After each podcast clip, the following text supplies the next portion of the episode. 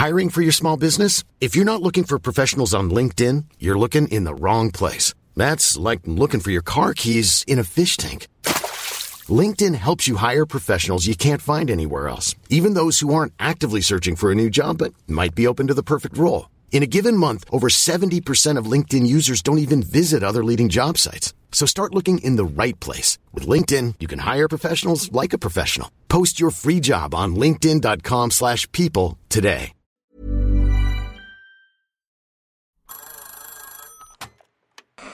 Hola. Hola. Hola.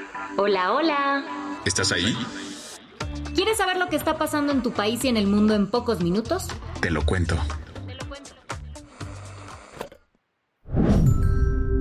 Hoy es viernes 17 de noviembre de 2023 y estas son las principales noticias del día. Te lo cuento. Joe Biden y Xi Jinping se vieron en el marco de la PEC y compartieron visiones de un nuevo futuro. Previo al Foro de Cooperación Económica Asia-Pacífico en San Francisco, el miércoles los líderes de Estados Unidos y China se dieron un tiempecito para tomar terapia de pareja. Tuvieron una reu para aliviar tensiones e intentar llevar una relación más friendly. Al parecer las cosas marcharon bastante bien, ya que acordaron restaurar diálogos militares luego de que se pausaron en agosto del 2022. Sobre esto Biden comentó.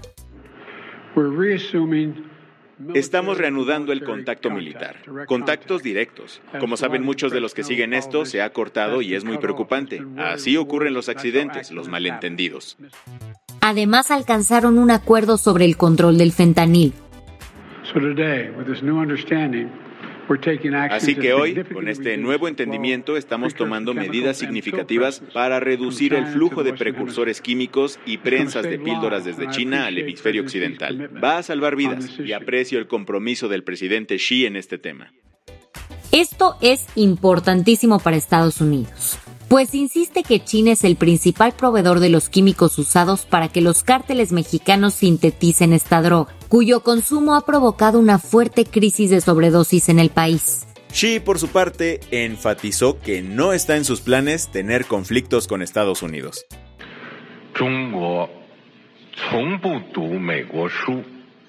China nunca apuesta a que Estados Unidos pierda, nunca interfiere en los asuntos internos de Estados Unidos y no tiene intenciones de desafiar o reemplazar a Estados Unidos. Con el fin de aliviar las tensiones, el líder chino aseguró, el planeta Tierra es lo suficientemente grande para que los dos países tengan éxito. Sin embargo, también dejó claro que esto de no interferir en los asuntos internos del otro debe funcionar en ambos sentidos. Aunque no todo fue miel sobre hojuelas, pues hubo momentos de fricción en la red. El elefante en la sala, sin duda, fue Taiwán. Xi señaló que este tema sigue siendo el más importante y sensible en la relación bilateral, reafirmando su reclamo sobre la isla. Biden, por su parte, reiteró su apoyo a Taiwán y aseguró que seguirá suministrando armas al territorio autónomo. Y justo cuando pensábamos que el encuentro logró calmar las aguas, Biden dio una declaración bastante problemática sobre Xi. Es un dictador en el sentido de que es un tipo que dirige un país basándose en una forma de gobierno totalmente diferente a la nuestra. China obviamente no se quedó con los brazos cruzados. Su portavoz del Ministerio de Asuntos Exteriores, Mao Ning, señaló ayer que este tipo de declaración es una manipulación política extremadamente incorrecta y responsable, a la que China se opone resueltamente. ¿Qué más hay? Pero Biden no fue el único líder norteamericano con el que Xi Jinping echó platiquita. Por primera vez en todo su sexenio, el presidente López Obrador se reunió con su homólogo chino en el marco de la cumbre de APEC en San Francisco. Por poco más de una hora ambos mandatarios se echaron unas necesarias deep talks en el Hotel San Regis de San Francisco. El primero en hablar fue el presidente de China, quien le echó flores a México y felicitó a López Obrador por las reformas que ha impulsado para el desarrollo nacional. Por su parte, como buen latino, AMLO invitó a Xi a visitar México para conocer sus proyectos, como el corredor interoceánico del Istmo de Tehuantepec. La REU se centró en gran parte en el fentanil, un opioide que ha provocado miles de muertes por sobredosis en Estados Unidos y que ha tensado las relaciones entre estos países. ¿El papel de México en esto? Estados Unidos ha dicho que los cárteles mexicanos son quienes elaboran esta droga con químicos que vienen de China. Por ello, ambos líderes acordaron fortalecer el diálogo y cooperación para combatir el tráfico de estas sustancias ilícitas. En otros temas, Xi anunció que algunas empresas chinas ayudarán con la compra de suministros para los damnificados del huracán Otis, que a finales de octubre arrasó en Acapulco Guerrero. Las que tienes que saber. No fue una carrera corta ni sencilla, pero tras semanas de negociaciones, Pedro Sánchez logró ser investido como presidente del gobierno de España por tercera vez. Francina Armengol, la presidenta del Congreso de los Diputados, dio el anuncio oficial. Declaro otorgada la confianza del Congreso de los Diputados a don Pedro Sánchez Pérez Castejón como presidente del Gobierno.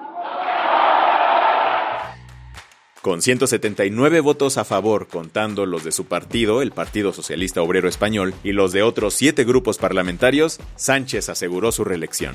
La clave del éxito recayó en el apoyo que recibió de Junts per Catalunya y Esquerra Republicana de Cataluña, dos bloques independentistas catalanes, a los que Sánchez les prometió amnistía para los presos y exiliados.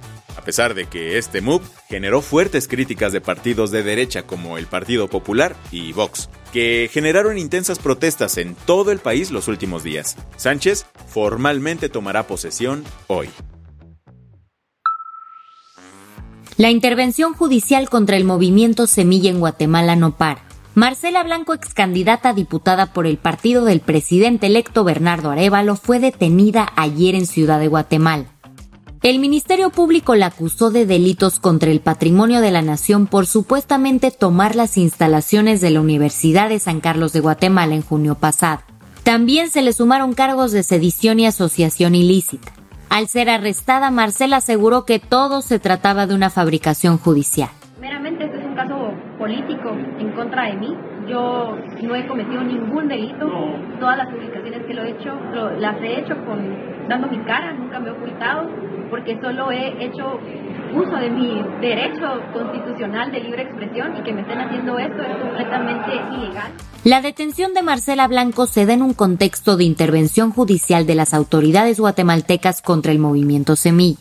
Y es que, como ha denunciado el presidente electo Bernardo Arevalo, así como organismos internacionales como la OEA, hay un intento de evitar que el tío Bernie asuma la presidencia del país en enero del próximo año. Se viene un fin de semana lleno de música en la Ciudad de México. Hoy inicia el Corona Capital, uno de los festivales más importantes de América Latina. Como cada año, la sede será la Curva 4 del Autódromo Hermanos Rodríguez. En los distintos escenarios del festival se presentarán grupos como Arcade Fire, Blur y The Cure.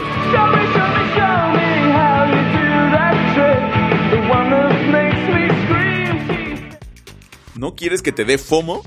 Asegúrate de seguir la transmisión especial de Ibero 90.9 FM, en donde también puedes escuchar tu podcast TLK de lunes a viernes a las 6.50 am. Los Latin Grammys se nos pusieron más flamencos que nunca, joder. Este jueves se llevó a cabo la vigésimo cuarta entrega de los premios más importantes de la música latina en Sevilla, España. Por primera vez los Latin Grammys salieron de Estados Unidos. Por ello la música estuvo a doca lugar. Rosalía abrió la gala con su interpretación de Se nos rompió el amor, el clásico de Rocío Jurado, mientras que Bizarrap y Quevedo llevaron su clásico Quédate al tango.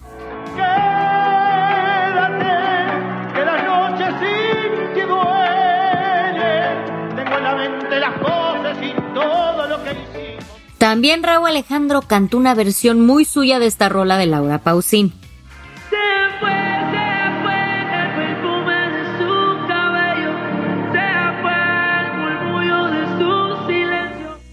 Qué onda con los ganadores?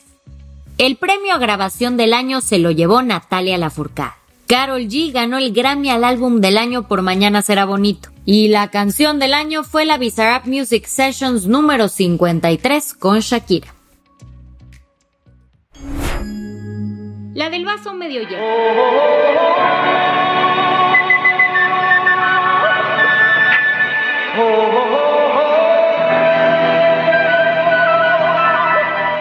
¿Sabías que China tiene una forma única de demostrar su afecto a otras naciones y es regalando pandas?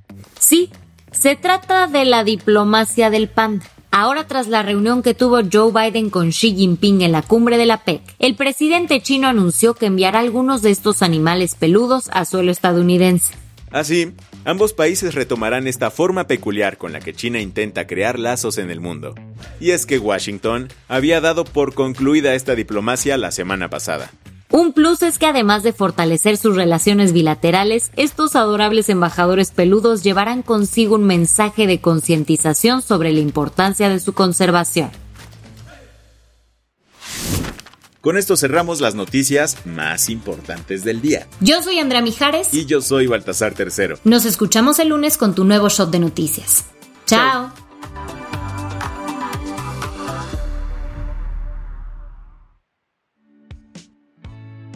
El guion de este episodio estuvo a cargo de Aisha Al-Yanabi y Lucía Corona. Paula Gándara es la editora del guion y la dirección editorial es de Sebastián Ermenger. Gelúe Santillán es la directora creativa y el diseño de sonido está a cargo de Alfredo Cruz. ¿Quieres estar al día? Nos encuentras como arroba te lo cuento en Instagram, TikTok, Snapchat y Twitter.